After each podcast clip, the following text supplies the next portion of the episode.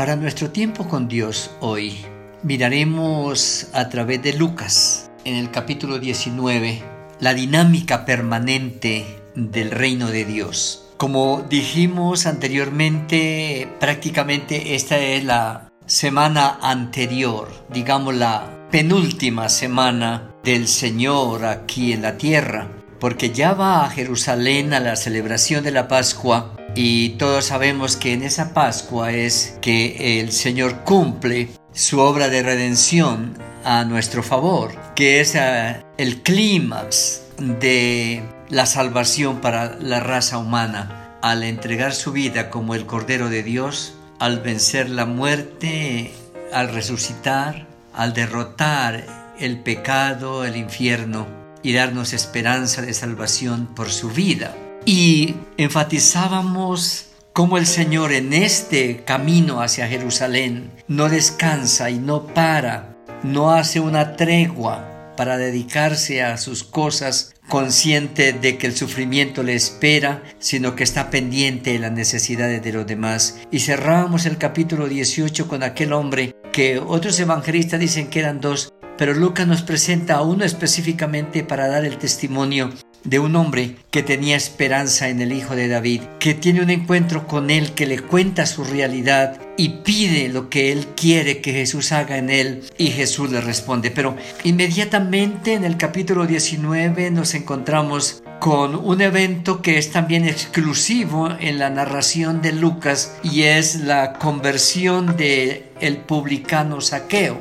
Cuando miramos a Saqueo a veces lo aislamos de lo que ha venido sucediendo, pero algo que miramos y al juntar estos eventos es que la dinámica del reino nunca podrá ser detenida, que el reino de Dios no para, que el reino de Dios no puede ser trancado, que el reino de Dios tendrá obstáculos, dificultades, pero siempre cumplirá su propósito y alcanzará sus objetivos. Y que el reino de Dios es como ah, él mismo dijo, una semilla pequeña que luego crece. El reino de Dios es hoy, usando nuestros términos modernos, como una bola de nieve. El reino de Dios es algo que nadie puede detener. El reino de Dios es una dinámica permanente de situaciones que llevan a nuevas situaciones y producen nuevas experiencias y crean nuevos resultados. Este hombre que ha sido sanado era un hombre de la ciudad de Jericó, un hombre que es conocido sin duda por años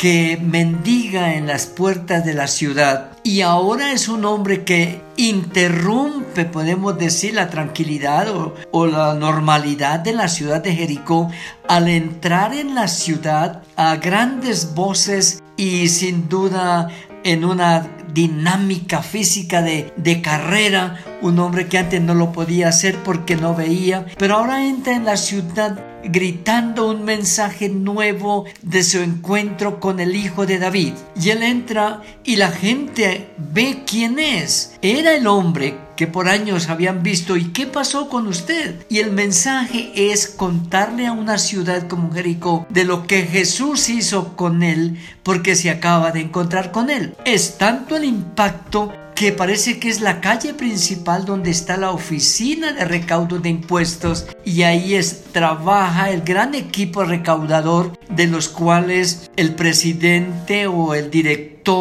ejecutivo era Saqueo, un varón. Y el término es escaso en su uso, pero se aplica a saqueo porque es alguien eh, de alguna manera culto, respetado, respetable dentro de su contexto educativo y laboral, pero es el jefe de, de ese equipo, entonces podemos mirar las dimensiones de poder que este hombre tiene, pero al encontrarse con este hombre sencillo, con un milagro real que no se puede callar, le pregunta qué ha pasado con usted, qué, sucedió. Y él cuenta el testimonio, Jesús está aquí en la ciudad, Jesús está entrando a nuestro pueblo, Jesús, el Hijo de David, el Mesías, nos ha visitado. Y eso hace que este hombre rechazado por la sociedad, por los religiosos del momento, por los fariseos, escribas, sacerdotes y todos los enemigos del imperio romano son enemigos de él porque él trabaja para el imperio romano. Pero reconoce en este momento que hay alguien ahí que también tiene respuesta a su problema.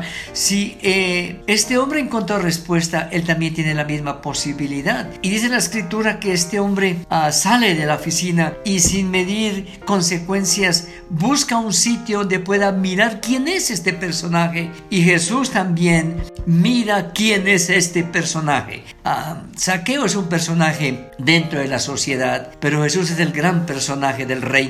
Y Jesús viene y le dice a fulano, quiero estar en tu casa hoy. Y yo creo que el Señor, como dijimos en el programa anterior, todos los días está en nuestro caminar, todos los días está en nuestra cotidianidad. En cualquier lugar podemos sentir que Él está ahí y que está interesado en nosotros y podemos contarle lo que nos pasa. Ah, como hizo con este hombre, ¿qué quieres que te haga? Jesús está interesado en toda la raza humana sin importar los problemas y viene para presentarse como el gran personaje del reino frente a este personaje de los recaudos públicos. Y le dice Saqueo, hoy quiero estar en tu casa. ¿Por qué no abrimos un poco el entendimiento, los ojos y el corazón para que en medio de tantas voces podamos oír la voz que necesitamos oír de alguien que se interesa tanto en nosotros y está diciéndonos ahorita, yo quiero estar en tu casa, yo quiero estar en tu casa. ¿Quién está en tu casa? ¿Qué cosas hay en tu casa? ¿Qué cosas te abruman en tu casa? ¿Qué cosas te incomodan en tu casa? ¿Te afectan? ¿Te,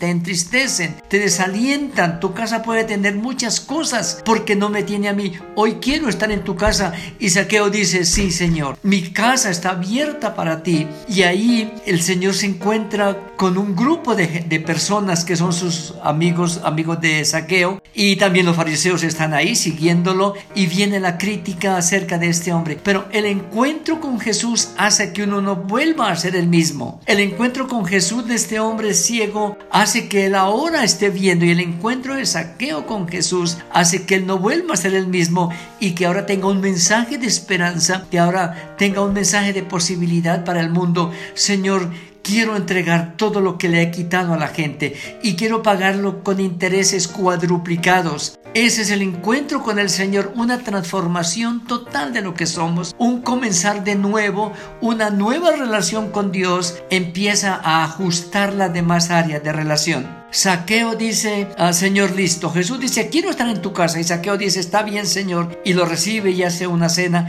Pero el versículo 9 ah, de las críticas, él dice, hoy, hoy, hoy. Y no olvide ese hoy. ¿Cómo está su hoy en este momento? De pronto un hoy abrumado, un hoy doloroso, un hoy desesperanzado, Hoy ha venido la salvación a esta casa. No olvide eso. Hoy ha venido la salvación a esta casa. Y nosotros los que conocemos al Señor tenemos en nuestra casa, en nuestro templo pequeño el corazón, a nuestro Salvador. Él está en esa casa. ¿Qué hay en esa casa nuestra aún como cristianos que necesitan ser tratados por el Salvador? ¿No creen que es una oportunidad como la de saqueo para decirle al Señor, yo quiero que revise la cantidad de cosas que hay en mi corazón que no están en orden, que me afectan, me entristecen? Y Él, en su misericordia, obrará a nuestro favor hará un milagro para nosotros, restaurará las cosas que no andan bien y creará para nosotros nuevas esperanzas y una perspectiva nueva de la vida. Es una bonita oportunidad para acercarnos a Él, hablar con Él, contarle lo que nos pasa y pedir de Él su misericordia. Amén.